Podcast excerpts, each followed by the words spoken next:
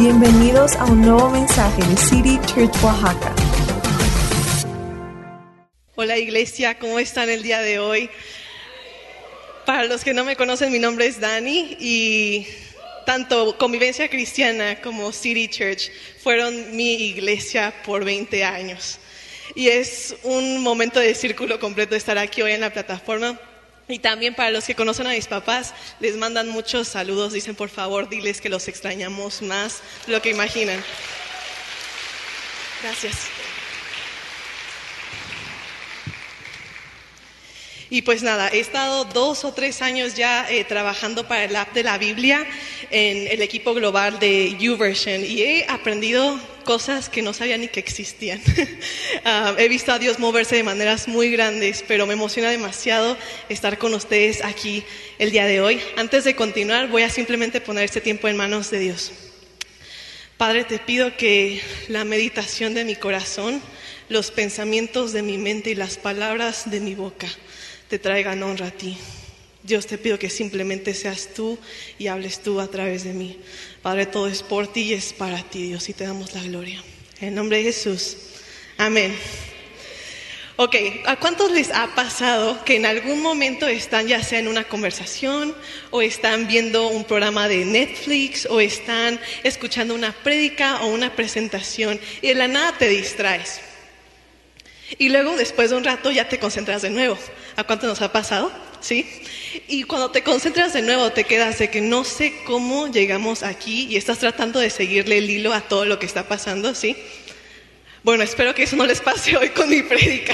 Les voy a contar bastante historia. voy a resumir tres capítulos de la Biblia, que es Primera de Reyes 17 al 19, porque no los voy a tener leyendo todos, simplemente se los voy a resumir. Pero para contexto, en este punto de la historia, Israel estaba siendo reinado por um, Acab y Jezabel. Acab y Jezabel no alababan a Dios, tenían a su propio Dios que era Baal. Y habían tornado todo el pueblo de Israel a que alabaran a Baal. Solo quedaban unos pocos que adoraban a Dios. Entonces este es el contexto y de la nada llegamos a 1 Reyes 17, donde de la nada se aparece un tal profeta Elías. Cuando Elías aparece, le dice a Acab, sabes que por no estar siguiendo a Dios, no va a haber lluvia y declara una sequía. Después de esto, eh, Dios llama a Elías y le dice, ¿sabes qué? Tú te vas a ir al río Jordán y ahí te voy a alimentar con cuervos. Ahora, Dios proveyó, pero no era de la manera más salubre, por así decirlo. Si sabemos, los cuervos simplemente traen la comida de alguien más. Y por un tiempo Elías simplemente estaba comiendo las obras de otras personas pero Dios proveyó. De ahí se seca el río Jordán por la sequía y Dios llama a Elías a ir a la casa de una viuda. Y le dice, ahí yo te voy a proveer. Entonces Elías va, le toca la puerta a la casa de la viuda y le dice, ¿sabes qué? Dame de comer. Y la viuda dice, estamos en plena sequía, no tengo comida, solo tengo un poco de harina y un poco de aceite. Elías le dice, no te preocupes, yo voy a proveer. Entonces por meses de Dios provee y no falta el pan en su mesa. Tienen que proveer tanto, para su hijo y para la viuda y también para Elías. Y de la nada la historia cambia. Y llega un momento donde el hijo de la viuda fallece. Y Elías con el cuerpo del niño en sus manos dice, Dios, ¿cómo me trajiste hasta aquí para que esto pasara? En ese momento Elías ora para, por vida sobre el niño, el niño resucita y de ahí eh, Dios se lleva a Elías y le dice, ¿sabes qué? Ahora te toca ir a decirle a Acab que ya va a llover. Entonces Elías toma sus cosas, se va, habla con Acab y aquí empieza uno de los argumentos más dramáticos de toda la Biblia. Es un momento, creo que Primera de Reyes 18 simplemente tiene demasiado pasando ahí, pero están en este argumento y Elías le dice, ¿sabes qué? Vamos a ver quién es el Dios de Israel. Si es Baal o si es mi Dios. Y le hace una propuesta. Vamos, tus profetas de Baal van a hacer su propio altar, yo voy a hacer mi altar. Y el Dios que conteste con fuego, ese es el Dios de Israel. Para contexto, ah, la razón por la que tenían que hacer ah, un, altar era porque así simplemente se podían acercar a Dios. Antes de Jesús teníamos que hacer sacrificios para llegar a Dios. Entonces, nada, todos los profetas de Baal empiezan, hacen su altar y empiezan a hacer todos sus ritos, empiezan a tratar de llamar la atención de Baal y Baal no contesta. Ahora, Elías eh, ve esto y empieza a acomodar su altar y empieza a poner las piedras, 12 piedras tomó, empieza a tomar la leña, pone ah, el sacrificio, el toro, pone todo lo que se necesita en el altar y se detiene y le dice, Dios, manda tu fuego. Que la gente vea que tú eres el Señor de este pueblo. Y Dios manda su fuego. Y de ahí sigue la historia y Elías tiene que escapar porque ahora tiene que eh, perseguir a los profetas de Baal, mata a los profetas de Baal y luego Elías sube de nuevo al monte Carmelo donde acaba de hacer el sacrificio y le dice, Dios, te pedí por fuego, pero lo que tu pueblo necesita es lluvia. En ese momento se arrodilla y está persistiendo en oración y de repente Dios abre las puertas del cielo, trae lluvia a Israel pero todavía no acaba la historia. Elías sigue y en ese momento Acab y Jezabel amenazan a Elías. Le dicen que lo van a matar. Elías huye de temor y se esconde en una cueva. Y Elías cae en depresión y se siente solo. Y dice, lo único que necesito en este momento es saber que Dios está conmigo. Hay una ráfaga de viento, hay un incendio, hay un terremoto. Y Dios no se encontró en el terremoto, pero se encontró en un susurro. Dios estaba en el susurro. De ahí Dios habla a Elías y le dice, ¿sabes qué? Esta es tu nueva misión, tienes que ir a buscar a Eliseo, ungirlo, porque él va a ser tu sucesor. Y ahí están tres capítulos de la Biblia resumidos. y yo sé que fui rápido y lo hice intencionalmente, porque si no somos cuidadosos, vamos a ver nuestra vida como acabamos de ver la historia de Elías, cosa tras cosa tras cosa cosa tras cosa. No sé cuántos se han sentido así.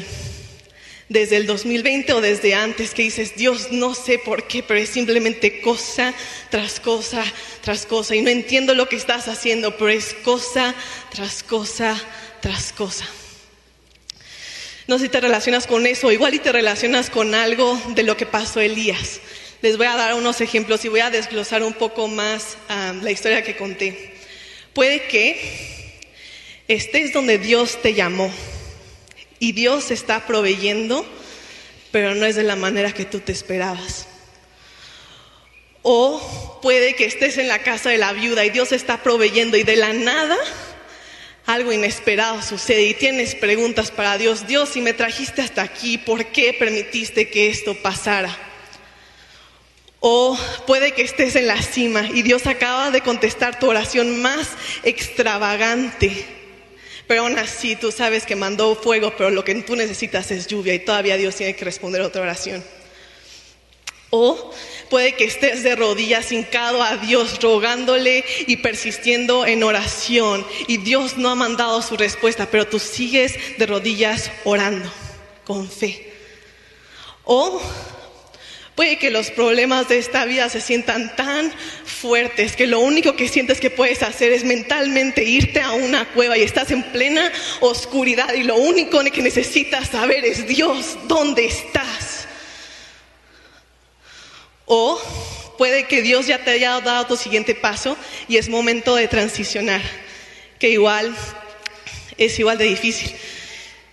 Todo esto para decir que sin importar dónde estés, sin importar con cuántas cosas de las que te acabo de contar relaciones, todavía hay más.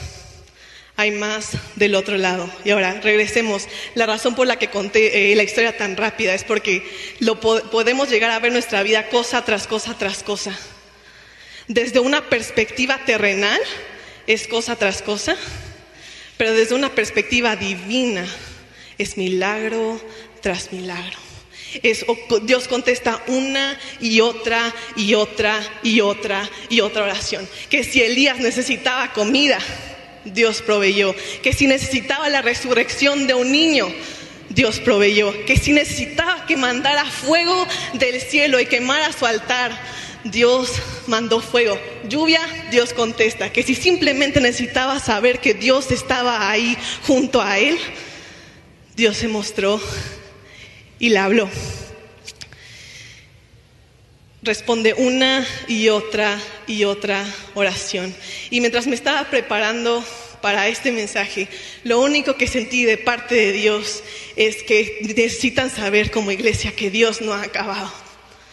Dios no ha acabado y hay un milagro después del milagro y no nos podemos conformar. Dios ha hecho tantas cosas ya, pero yo sé, yo sé, yo sé que Dios sabe, tiene algo poderoso por delante y lo tienen que creer como iglesia, aunque no lo puedan ver, Dios tiene más después del milagro.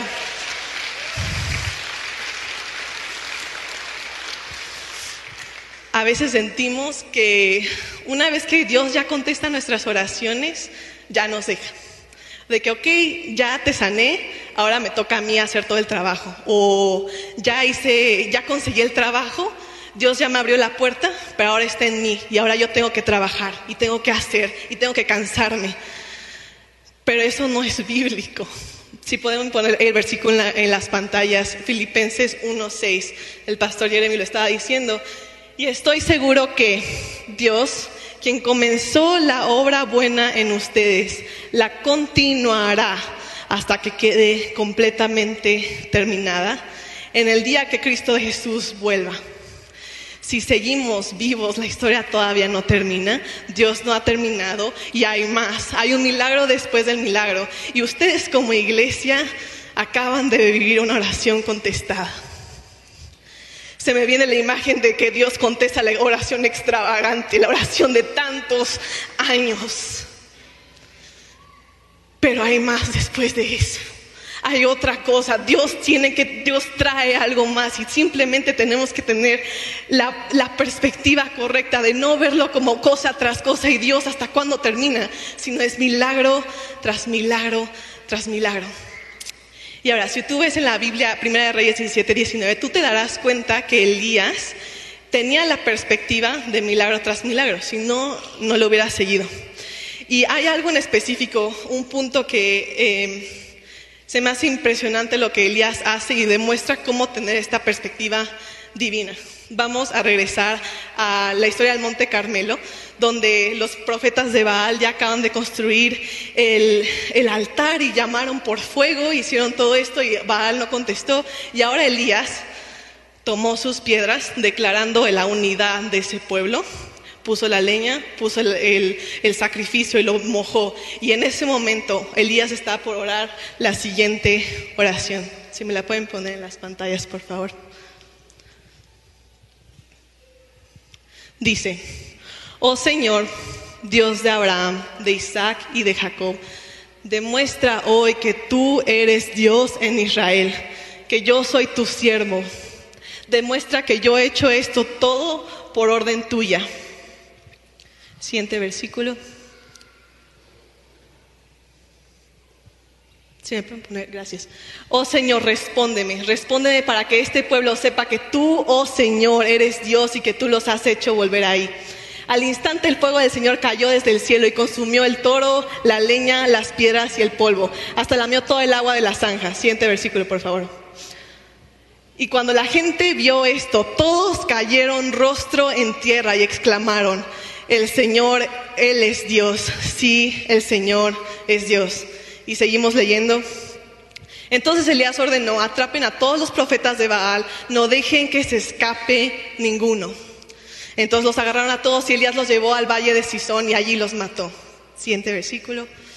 Luego Elías dijo acá, vete a comer y a beber porque eh, oigo el rugido de una tormenta de lluvia que se acerca.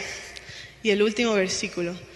Entonces acá fue a comer y a beber, mientras Elías, en cambio, subió a la cumbre del monte Carmelo, se inclinó hasta el suelo y oró con la cabeza entre las rodillas. Ahora, quiero que se imaginen lo que, el peso que estaba sintiendo Elías, su oración que fue, Dios, llévate la gloria y edifica a tu pueblo.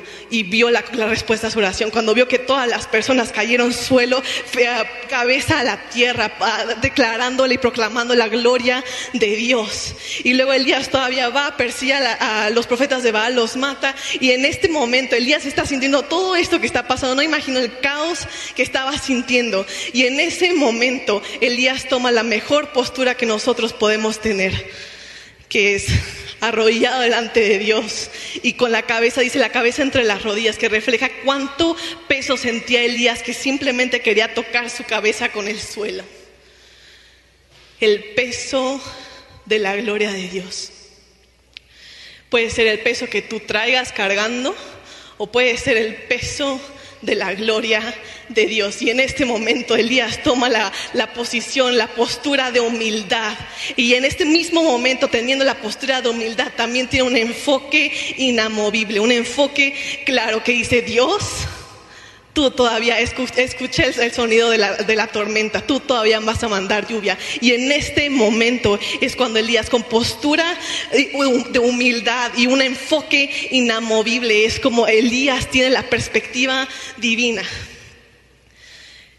Y ahora imagínense el caos que estaba pasando alrededor de Elías.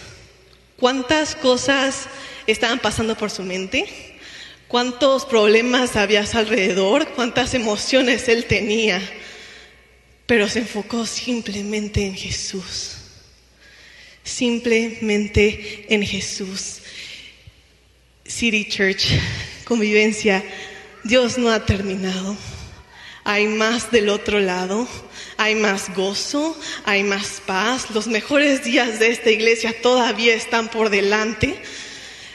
Pero la única manera en que vamos a ver eso y vamos a tener la perspectiva correcta y vamos a tener los ojos abiertos para ver la gloria de Dios y si tenemos la postura de humildad, de decir, Dios, esto es todo por ti, es para ti. Y al mismo tiempo, Dios, yo sé que tú todavía vas a hacer más cosas que te, te van a llevar toda la gloria. Es el enfoque, el enfoque. En Hebreos 12 dice, despójense de toda cosa que los impida correr la carrera de la vida. Despójense de todo, eh, todas las distracciones que tenemos en la vida y enfóquense, simplemente pongan los ojos en Jesús.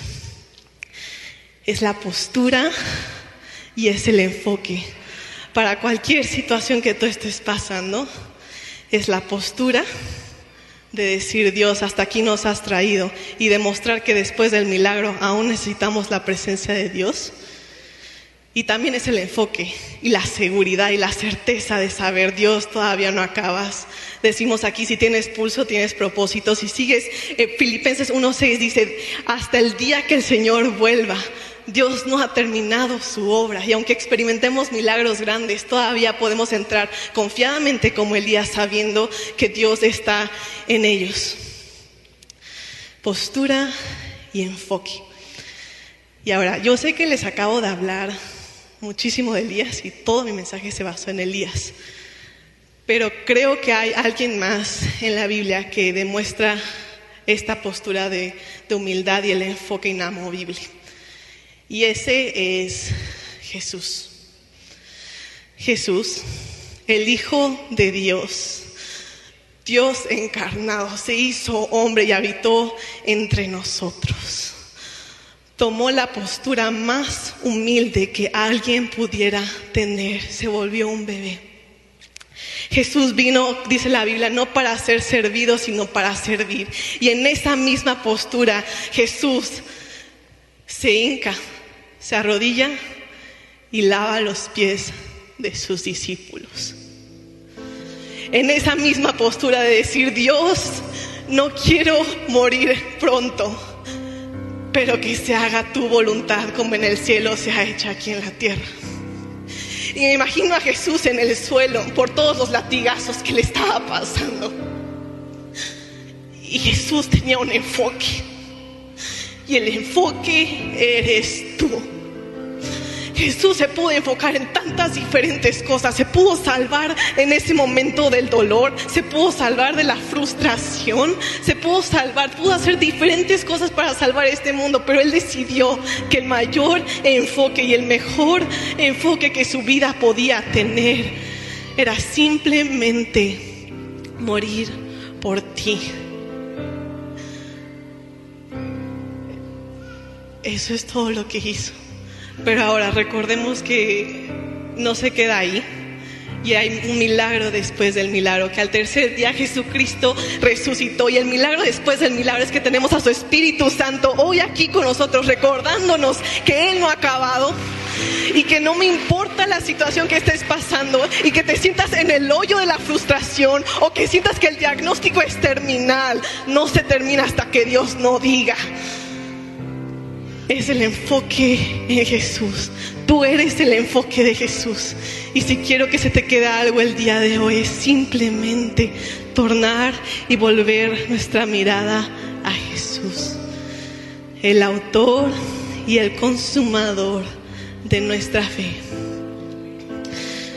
No sé cuántas cosas estés pasando, no sé las cosas que Dios te ha estado hablando no sé en qué, cómo vengas el día de hoy, pero lo único que necesitas saber es que tú eres el enfoque de Jesús y a nosotros simplemente nos toca tornar la mirada hacia Él.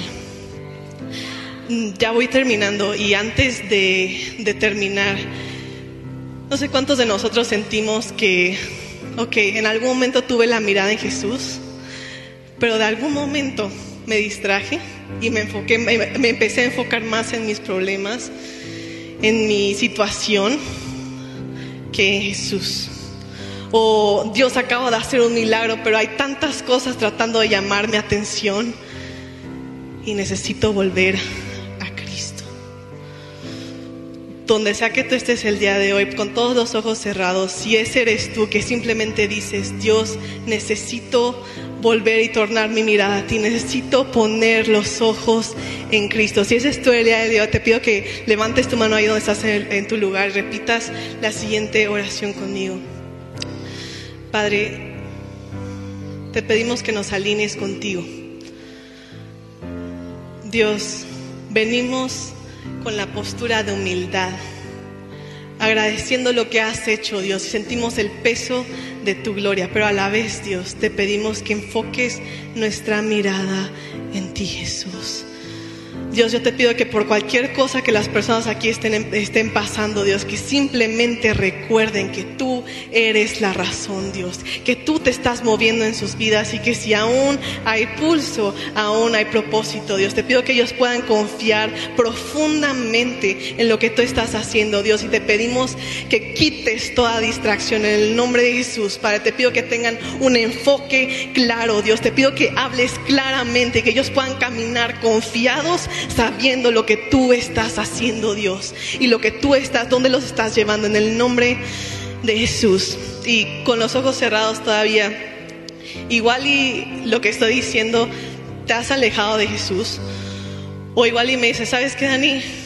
Nunca conocí a Jesús, nunca he puesto mi mirada en Jesús, no sé quién es, no sé qué es esto, pero hoy quiero tomar esa decisión déjame decirte quién es Jesús, el Hijo de Dios, que lo único que le importó era salvarte a ti.